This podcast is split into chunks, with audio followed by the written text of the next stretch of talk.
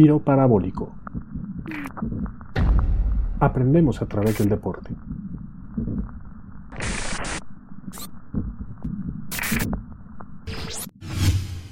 Pocos símbolos de la humanidad son tan conocidos y tan simples como los aros olímpicos, cinco círculos entrelazados que representan al deporte como ninguno otro. Pero, ¿de dónde salieron, qué representan y por qué no se han actualizado en más de 100 años? Yo soy Ricardo Otero y esto es Tiro Parabólico, un podcast de periodismo didáctico de deportes. Y en el cuarto episodio hablaremos sobre los aros olímpicos, la bandera, lo que representan, su historia y sus orígenes. Un logotipo es un símbolo compuesto por elementos gráficos que sirve como identificador visual de una empresa, organización o proyecto. Representa su identidad y sus valores por medio de colores, formas y textos. Hay pocos de ellos que han trascendido al paso del tiempo sin o con mínimas modificaciones y que se han convertido en símbolos que preservan una identidad intacta. En el caso del deporte, ninguno es tan fuerte como los cinco aros de los Juegos Olímpicos, cinco círculos perfectos de colores diferentes y entrelazados que ya se han mantenido por más de 100 años como testigos de la evolución del evento y del deporte en sí mismo. La bandera olímpica está compuesta de los cinco aros en un fondo blanco y es uno de los tres símbolos del olimpismo junto al credo y el fuego olímpicos. Los colores de cada aro son azul, negro y rojo para los tres superiores y amarillo y verde para los inferiores. Pero, ¿qué significado tienen estos colores? Mucha gente cree que cada color está ligado a cada uno de los cinco continentes principales, América, África, Asia, Europa y Oceanía. Pero eso es en parte un mito urbano y en parte no. Es cierto que los aros sí representan a estos continentes, pero el color o la ubicación no tienen un significado particular asociado a ellos. La elección de los colores no fue aleatoria. Todas las banderas de todos los países del mundo poseen al menos uno de los seis colores, incluido el blanco. Bueno, al menos así fue cuando se presentaron por primera vez en el Congreso Mundial de París en 1914. Pero incluso a la fecha, en pleno 2024, no se puede encontrar una sola bandera que no contenga ninguno de estos colores, con decenas de países que entonces no existían y hoy sí. De hecho, muchas naciones tienen en sus banderas puros colores incluidos en la bandera olímpica. Por ejemplo, el azul, blanco y rojo de Francia, Estados Unidos, Gran Bretaña y Cuba, o el verde, blanco y rojo de Italia, Hungría, Bulgaria y por supuesto México. Te reto a encontrar una bandera que no contenga ningún color de la bandera olímpica. Pero, ¿cómo es que surgieron los aros olímpicos y quién los creó? Bueno, oficialmente el creador de los aros olímpicos no fue un diseñador famoso, sino un pedagogo. Fue el mismísimo Pierre de Coubertin, el creador de los Juegos Olímpicos de la era moderna, quien formó también el concepto de los aros. De acuerdo con el historiador Robert Barney, la idea de los aros entrelazados provino del emblema de la Unión de Sociedades Francesas de Deportes Atléticos, similar también al símbolo universal del matrimonio con dos anillos entrelazados. ¿Por qué los círculos? De acuerdo al psicólogo Carl Gustav Jung, el círculo representa la continuidad y al ser humano. Ideas muy sencillas y básicas que han permanecido viendo pasar el tiempo. Pocas organizaciones privadas como el Comité Olímpico Internacional tienen logotipos y símbolos tan longevos. Algunos de los que lo superan el tiempo son los de la Cruz Roja, la farmacéutica Johnson Johnson, Coca-Cola, General Electric o Louis Vuitton. Otras han tenido mínimos cambios como Nestlé. El artículo 8 de la Carta Olímpica es el que describe el uso correcto de la bandera y los aros olímpicos. Los aros pueden usarse en dos versiones, la multicolor y también en un solo tono. Aquí viene la neta de las netas sobre lo que representan oficialmente los aros olímpicos. Tome nota expresan la actividad del movimiento olímpico y representan la unión de los cinco continentes y el encuentro de los atletas del mundo en los Juegos Olímpicos. Así que sí, los cinco aros representan a los cinco continentes, pero oficialmente no hay vínculo particular entre alguno de ellos. Así que no, no nos llevemos por estereotipos raciales. El negro no representa necesariamente África, ni el amarillo Asia. Pero ¿en qué Juegos Olímpicos se usaron los aros por primera vez?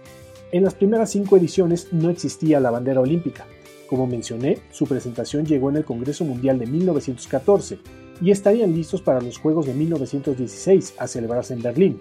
Sin embargo, esa edición fue cancelada poco después del Congreso por el estallido de la Primera Guerra Mundial. Por tanto, la bandera de los aros olímpicos fue vista por primera vez hasta los Juegos de Amberes 1920, al igual que se hizo también el primer juramento de los atletas. Los símbolos de los Juegos Olímpicos se agregaron poco a poco en sus primeras décadas. París organizará sus terceros Juegos, pero por ejemplo apenas por primera vez tendrá fuego olímpico y juramento de los jueces en la inauguración. Aun cuando ya existían los pósters oficiales, hasta los Juegos de Invierno de San Moritz en 1928 se incluyeron por primera vez en ellos los aros olímpicos, por lo que los pósters de París 1924 no los incluyó. ¿Existe un uso comercial de los aros y la bandera olímpica? Por supuesto que sí, y si en algo es muy estricto el Comité Olímpico Internacional es en proteger su marca y sus símbolos. En episodios futuros daré detalles sobre lo que representa la marca de los Juegos Olímpicos y los límites en la publicidad, pero les puedo decir que la bandera y los aros olímpicos pueden ser usados por el Comité Olímpico Internacional, sus empresas patrocinadoras, los comités olímpicos nacionales y los medios de comunicación poseedores de derechos de transmisión. Para ser patrocinador o tener derechos de transmisión, las cifras de dinero están en el orden de decenas, centenas o miles de millones de dólares, dependiendo del mercado, país o región.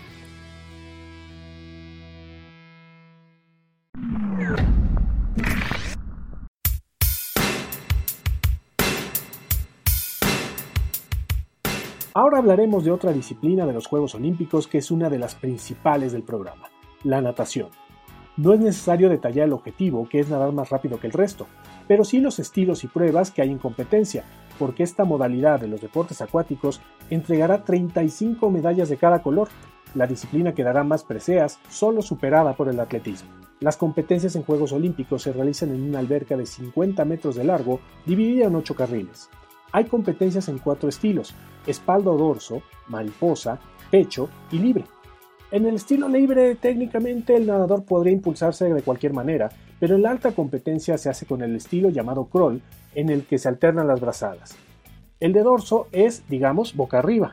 El de pecho es en el que los brazos se abren del centro hacia afuera y en el de mariposa ocurre lo contrario, los brazos van de afuera hacia adentro.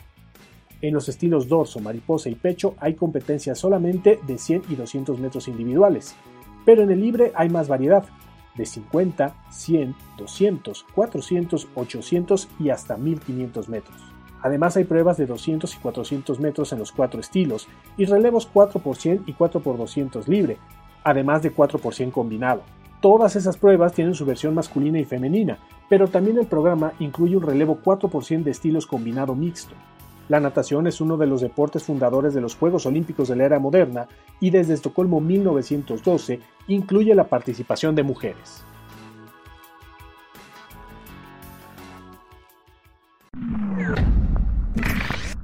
La actualidad, rumbo a París 2024. Kelvin Kiptum, vigente poseedor del récord mundial del maratón, falleció el domingo 11 de febrero en un accidente de automóvil en una carretera de su natal Kenia, a los 24 años de edad. Kiptum rompió la marca mundial en octubre pasado en el maratón de Chicago, con tiempo de 2 horas, 0 minutos y 35 segundos. La marca apenas fue ratificada por World Athletics cinco días antes del fallecimiento del corredor, quien era visto por especialistas como el principal candidato a hacer esta prueba por primera vez en menos de dos horas, bajo los estándares de competencia que fija el reglamento. Su entrenador, Gervais Hakisimana, también falleció en el accidente, ocurrido en el Valle del Rift, a las afueras de la ciudad de Eldoret. Una persona más sobrevivió al accidente con heridas graves. La partida de Kiptum representa perdernos a uno de los integrantes del duelo más esperado de los Juegos Olímpicos, pues en la ruta de París 2024 esperábamos ver a Kiptum y su compatriota Eliud Kipchoge, antiguo poseedor del récord mundial y vigente bicampeón olímpico, así como a Kenenisa Bekele, el etíope tres veces medallista de oro en pruebas de pista y quien tiene la tercera mejor marca en la historia del maratón. El torneo preolímpico sudamericano de fútbol arrojó a Argentina y Paraguay como las dos selecciones clasificadas a París 2024. En el camino se quedó el aún vigente bicampeón de los Juegos, Brasil, que fue eliminado por la albiceleste en las semifinales, y no podrá buscar revalidar sus títulos. La Federación Mexicana de Voleibol anunció que el torneo preolímpico de voleibol de playa para otorgar boletos a París 2024 se celebrará en territorio nacional en sede y fechas aún por definir. El torneo otorgará un pase a la pareja campeona en cada rama. Con esto nos despedimos por hoy de tiro parabólico, pero el próximo viernes tendremos un nuevo capítulo donde hablaremos de la Carta Olímpica, el documento que rige al movimiento olímpico y a casi todo el deporte en el mundo. Si te gustó este episodio, suscríbete a este podcast en la plataforma de tu preferencia para recibir uno nuevo cada viernes y compártelo con tus amigos, familiares y tus deportistas favoritos. Además recuerda seguir a Tiro Parabólico en nuestras redes sociales, en Instagram, TikTok y Threads con arroba tiro todo junto en YouTube y X, antes Twitter, con arroba tiro-parabólico, y en la fanpage de Facebook Tiro Parabólico Podcast. Nos escuchamos la próxima semana. Hasta entonces.